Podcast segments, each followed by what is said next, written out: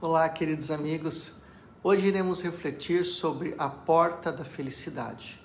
O filósofo Soren Kierkegaard propõe a porta da felicidade abre-se para fora, de modo que só pode ser fechada saindo de si mesmo.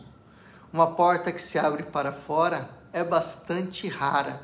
Parece um convite mais para entrar do que para manter os habitantes da casa protegidos de incursões externas. A porta da felicidade é concebida assim: um sair de si mesmo para ir ao encontro do outro, de suas necessidades. Vivemos trancados, blindados e com medo. Isto revela uma derrota da humanidade que não aperta mais a mão, suspeitando que uma arma esteja escondida na mão do outro. São pequenos mundos feitos de solidões que coexistem.